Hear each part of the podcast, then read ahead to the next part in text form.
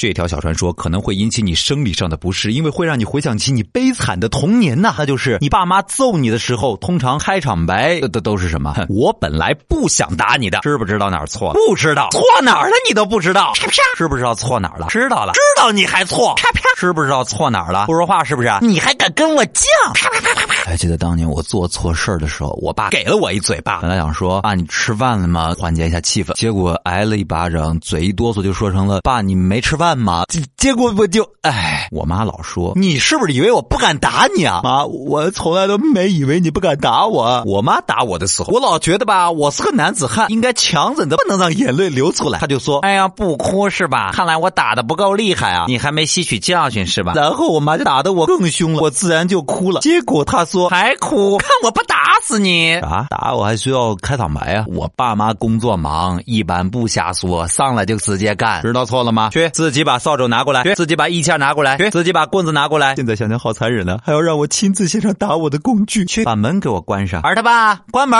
小时候挨打，我爸让我不准动，动一次打一次，动一次打一次，动一次打一次，动一次打一次，动一次打次，动一次。苍茫的天涯是我的爱。不晓得啊，不是我说你过来，我不揍你。你说什么？你再说一遍。啪，就是一嘴巴。呼呼什么呼？憋回去。我数到三啊，一二。啪！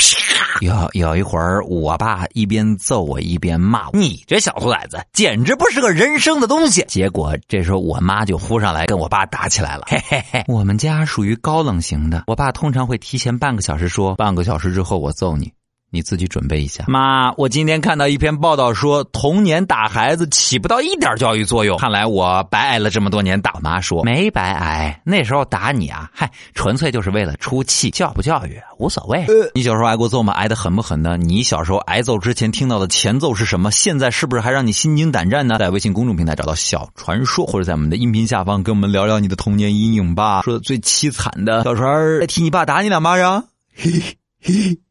是我觉得大多数人跟我的童年一样，一被严肃的叫全名就知道完了。杨小川，现在听了屁股还疼。